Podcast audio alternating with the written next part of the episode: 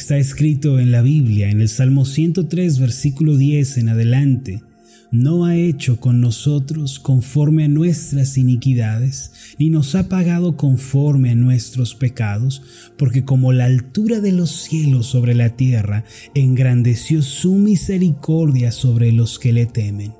Como está lejos el oriente del occidente, hizo alejar de nosotros nuestras rebeliones. Versículo 13, como el Padre se compadece de los hijos, se compadece Jehová de los que le temen. El Dios de la Biblia quiere ser conocido por el hombre. Y es por esto que nos ha dado su palabra, para que por medio de ella podamos saber quién es Él y podamos caminar a su lado todos los días de nuestra vida. Cuando comenzamos a conocer a Dios, nuestro corazón es renovado, es cambiado, recibimos fuerzas nuevas, tenemos un entendimiento diferente y claro de lo que es vivir. Aunque ciertamente enfrentamos adversidades y dificultades, ya no nos sentimos débiles y desvalidos, sino que vamos confiados y seguros.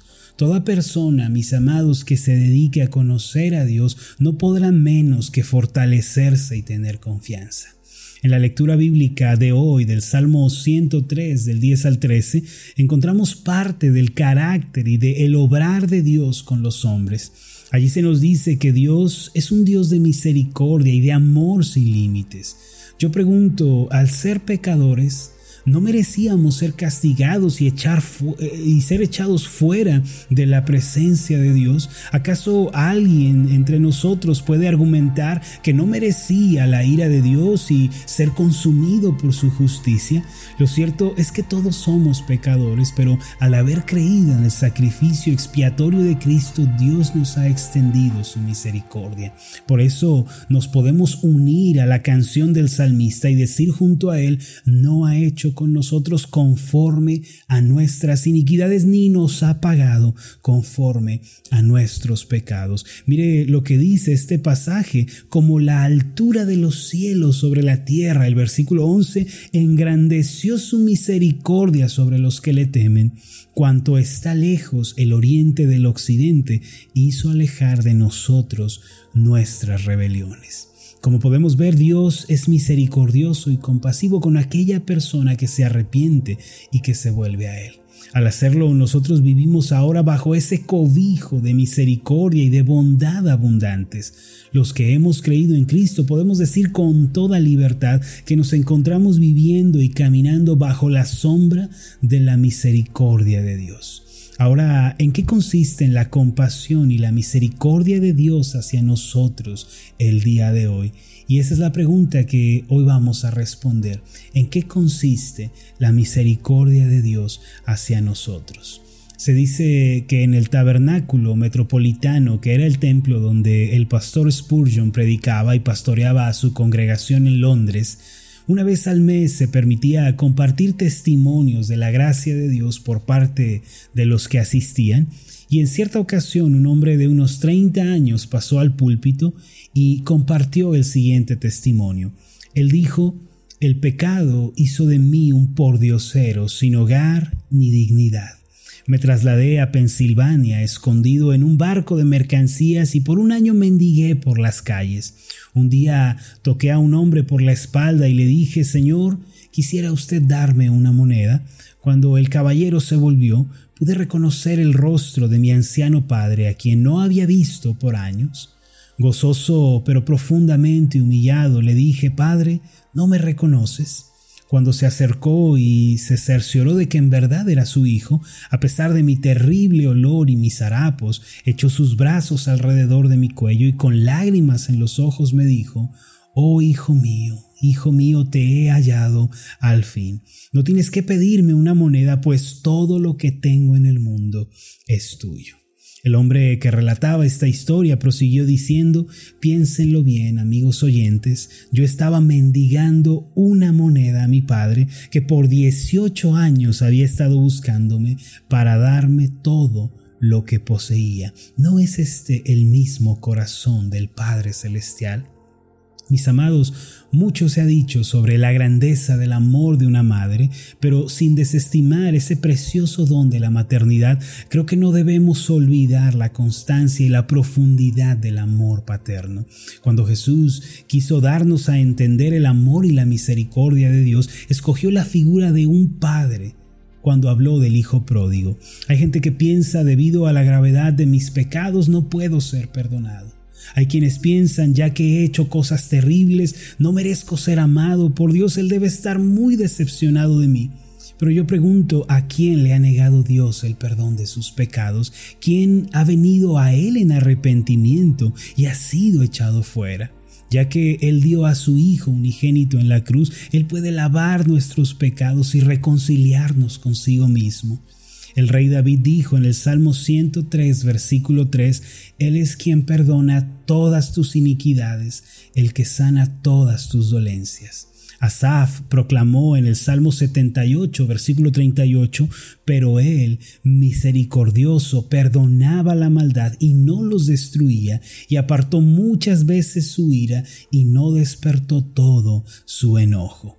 Además, en Miqueas capítulo 7, versículo 19 dice, Él volverá a tener misericordia de nosotros, sepultará nuestras iniquidades y echará en lo profundo del mar todos nuestros pecados. El Dios de la Biblia es un Dios de misericordia y gracia sin límites. Aunque hayamos pecado y vivido una vida terrible, cuando nos volvemos a Él confesando nuestras faltas, Él nos perdona y nos limpia de toda maldad. Dios no nos trata conforme a nuestras iniquidades, sino que nos ofrece la bendición de una segunda oportunidad. Recuerden que ahora Él es nuestro Padre, pues nos ha adoptado como hijos por medio de la fe en Cristo. Entre padre e hijo existe siempre una relación natural que es inquebrantable. Sin importar lo feo o lo malformado que el niño sea, el padre siempre va a mirar a su hijo con amor y, lo va a considerar como algo muy preciado. Ese amor existe siempre entre un padre y su hijo. Cuánto mayor será el amor de Dios por sus hijos redimidos. Después de resucitar, Jesucristo se presentó ante María Magdalena y le hizo una petición. En Juan capítulo 20, en el versículo 17 leemos, Ve a mis hermanos y diles, subo a mi Padre y a vuestro Padre, a mi Dios y a vuestro Dios. Este versículo quiere decir que Dios ha llegado a ser nuestro Padre por el poder de redención y de resurrección de Jesucristo. Quienes le aceptan como Salvador son hijos de Dios por la fe. A todos los que recibieron a Jesucristo, a los que creen en su nombre, se les ha concedido el derecho de convertirse en hijos de Dios. Esto no se obtiene, amados, por la descendencia natural, ni por decisión humana o por la voluntad del esposo, de la esposa, del padre, del hermano, solo se puede recibir como un don de Dios. Juan capítulo 1 versículos 12 y 13 dice de esta forma, mas a todos los que le recibieron, a los que creen en su nombre, les dio potestad de ser hechos o de ser convertidos hijos de Dios, los cuales no son engendrados de sangre, ni de voluntad de carne, ni de voluntad de varón, sino de Dios.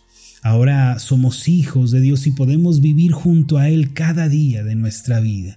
Para todos nosotros, el profeta Isaías dice en el capítulo 30, versículo 18, Por tanto, Jehová esperará para tener piedad de vosotros, y por tanto será exaltado teniendo de vosotros misericordia, porque Jehová es Dios justo, bienaventurados todos los que confían en Él.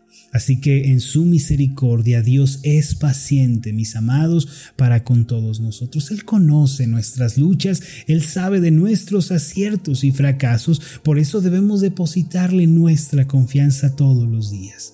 Además, en su misericordia no solo nos perdona, no solo es paciente, sino que nos sustenta cada día. Él nos provee el alimento, el vestido y suple todas nuestras necesidades. Mire lo que dice el Salmo 107, versos 8 y 9. Alaben la misericordia de Jehová y sus maravillas para con los hijos de los hombres, porque sacia al alma menesterosa y llena de bien al alma hambrienta. Amados, Dios está dispuesto a suplir nuestras necesidades, a servir el alimento en nuestra mesa, a cubrir nuestros cuerpos con el vestido. Acuérdense de Israel en el desierto. ¿No les dio Dios el alimento por 40 años? ¿No los vistió con ropas y éstas nunca se desgastaron? ¿No les dio sombra de día y luz de noche? Amados, el Dios de la Biblia es un Dios que en su misericordia suple para todas nuestras necesidades Solo pídanle, háblenle de sus carencias, háganlo partícipe de sus necesidades, entonces Él les va a suplir todo lo que ustedes necesiten. Hermanos, ¿en qué consisten la compasión y la misericordia de Dios hacia nosotros? La misericordia implica que Dios cubre nuestras faltas y nos ayuda a ser vencedores sobre el pecado y sobre la maldad. No solo eso, la misericordia de Dios es la que nos sostiene cada día, nos alienta, nos impulsa, nos da esas fuerzas para seguir. En su misericordia Dios nos trata con ternura como a hijos amados y nos lleva por el camino correcto. Además, es paciente para con nosotros y suple todas nuestras necesidades. Él nunca nos abandona. Por eso el Salmo 103, versículo 13 dice, como el Padre se compadece de los hijos, se compadece Jehová de los que le temen. Por esta razón no tenemos pretexto para sentirnos abandonados o solos, mis amados, aun cuando estemos atravesando el oscuro valle del dolor y del sufrimiento. Hermanos, el Padre les ama con amor eterno y les ha prolongado su misericordia. Dios no se cansa de ustedes, no piensen así, no les da la espalda, Él no los desecha, Él no se vuelve atrás de su decisión de haberles escogido. Creen que Él ha pagado tan alto precio con la sangre Jesús para después olvidarnos y darnos la espalda. No, nuestro Dios nos ayuda, nos perdona, nos recibe, Él nos extiende la mano, nos ayuda a dejar el pecado y a tener victoria sobre Él, porque es un Dios de misericordia. Permítame hacer una oración por usted. Amado Padre Celestial, Tú eres el Dios de misericordia y gracia sin límites. Eres el Dios que perdona nuestros pecados, que en tu misericordia Eres paciente para con nosotros, no nos tratas conforme a nuestras iniquidades, no nos das el pago de nuestros pecados.